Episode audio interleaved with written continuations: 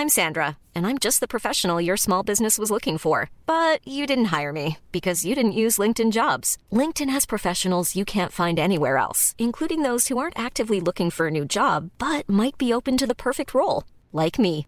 In a given month, over 70% of LinkedIn users don't visit other leading job sites. So if you're not looking on LinkedIn, you'll miss out on great candidates like Sandra. Start hiring professionals like a professional. Post your free job on linkedin.com/people slash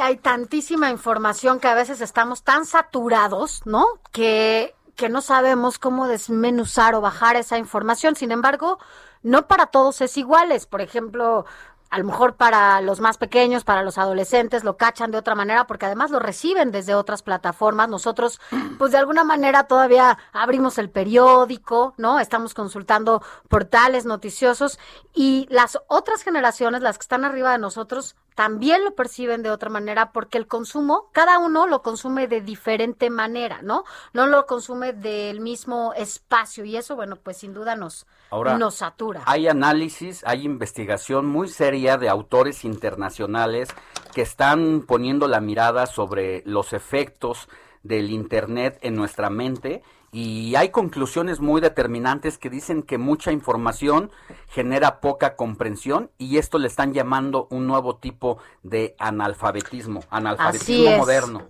Y por eso agradecemos a Ángel Aguilar Camacho, quien es especialista en comunicación y tecnologías de la información, que esté con nosotros, Ángel, para que justo como, como lo comentamos y como dice Alex, bueno, pues derivado de estos estudios, pues todo pareciera que tener tanta información llega a que tengamos poca comprensión. ¿Es así? Muy buenos días, Ángel. ¿Qué tal? Muy buenos días, Alejandra. Muy buenos días, eh, Sofía. Eh, mira, pues sí, efectivamente, eh, pues hay ahorita diversos estudios, principalmente eh, este exponente del que estaban hablando es Nicholas Carr, eh, quien habla de esta sobreinformación de la que estamos bombardeados muchísimo eh, en los últimos años debido a las tecnologías de la información. y, y básicamente, pues, ¿quién, ¿cuántos de nosotros eh, no estamos todos los días expuestos a cientos de, de mensajes, ya sea a través de las redes sociales, a través de WhatsApp, a través de eh, eh, Facebook, de Twitter, realmente muchas de las personas a veces ni siquiera eh, abren eh, eh, eh, los contenidos, sino únicamente por la foto de, que están in- ingresando, por la información que viene en la cabeza, la retuitean, la reenvían y, eh, y bueno, con eso se empiezan a generar una serie de, de conversaciones. Y nos da esta eh, eh, pues impresión de estar informados, de tener cierta información, pero una de dos, ni se verifican las fuentes y, y también se está creando una burbuja en donde pues eh, en realidad más que informados están muy desinformados.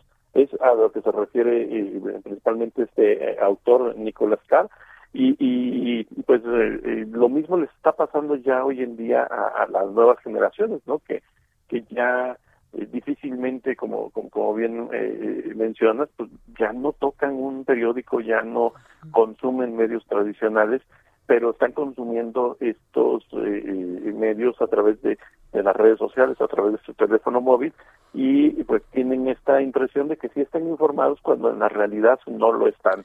Así Y, es, eh, eh, esta navegación eh, relámpago, por llamarle de esa forma, en las redes, está fomentando un pensamiento superficial que no está promoviendo para nada el pensamiento conceptual y parte de ese efecto ha sido bien aprovechado por muchos de los candidatos ahora que yo eh, que he estado de cerca con la información electoral todo este tiempo eh, me dice la gente, es que no entiendo nada. O sea, ya cuando te encuentran en corto y te preguntan, te platican, dicen, es que yo no sé ni siquiera quién es mi candidato, no sé las propuestas que tienen y lo único que veo y que hacen es bailar, hacerse los graciosos, vestirse de tal o cual forma y simular que son superhéroes y ahí se queda el mensaje político, por ejemplo, hablando de mil cosas, pero este es un punto específico. Pero es que fíjate, ahorita que estás diciendo, eh, este punto es muy interesante porque se están manejando los políticos hoy en día, eh, y bueno, siempre se ha manejado así, pero hoy mucho más, como un producto. y, y esta tendencia de, de, de información en realidad eh, ha sido muy bien aprovechada por la mercadotecnia, ha sido muy bien aprovechada por eh, eh, expertos en venta.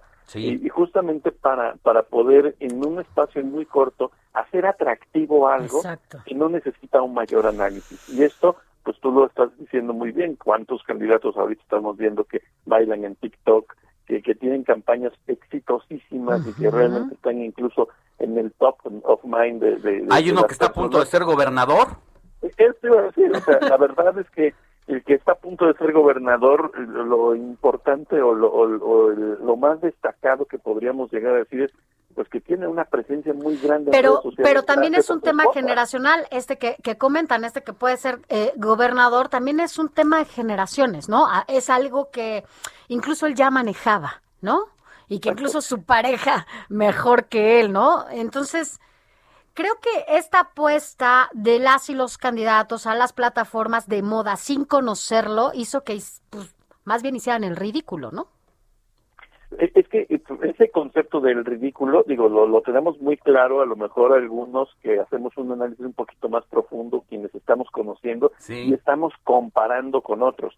Lamentablemente, eh, eh, hoy en día muchas de las nuevas generaciones, eh, pues realmente si les preguntas, bueno, tal candidato, ¿qué es lo que ha hecho? La verdad es que no te pueden responder, pero sí te pueden decir cuál fue su último video, cuál fue su última intervención.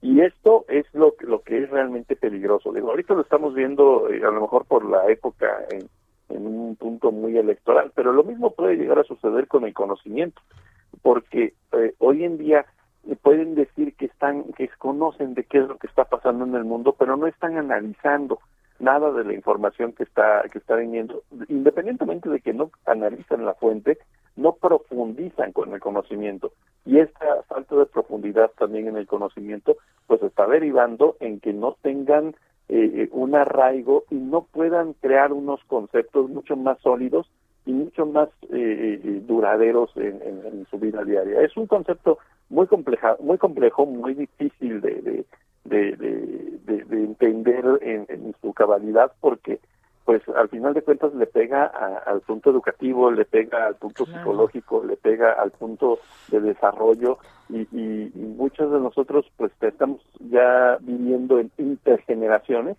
en donde hay los, los más chavos no están ahorita haciendo este análisis profundo, pero también los más viejos, estamos hablando de la generación de adultos mayores, ya están en contacto con esta tecnología mm. y, cuántos chats, por ejemplo, no tenemos de, de, la clásica tía o del clásico tío en donde me están retuiteando. Que también eso es un riesgo, ¿no? Exacto, están desinformándose. O sea, están mandando el video de hace 20 años pensando que es actual y no hacen este análisis y, esto no le no sucedía antes con esa generación, pero ya también se está viendo contagiada. Ángel, pues sigamos platicando este tema, ¿qué le parece en una segunda parte para que analizar un poquito de a dónde llegaremos ante esta situación, si habrá un tope y tendremos un retorno a profundizar en la información que circula todos los días por las redes sociales o hacia dónde van las nuevas sociedades con esa tendencia de en menos, eh, en menos segundos tener eh, solamente el mensaje donde supuestamente queremos más, pero en realidad no hay profunda, eh, no, profundizamos en el conocimiento, si le parece. Por supuesto. Gracias, Ángel Aguilar Camacho, especialista en comunicación y tecnologías de la información. Buen día. Muchas gracias, buenos días. Buen día.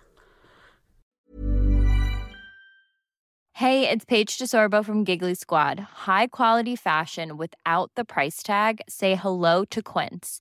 I'm snagging high-end essentials like cozy cashmere sweaters, sleek leather jackets, fine jewelry, and so much more. With Quince being 50 to 80% less than similar brands. And they partner with factories that prioritize safe, ethical, and responsible manufacturing. I love that. Luxury quality within reach. Go to quince.com slash style to get free shipping and 365 day returns on your next order. Quince.com slash style.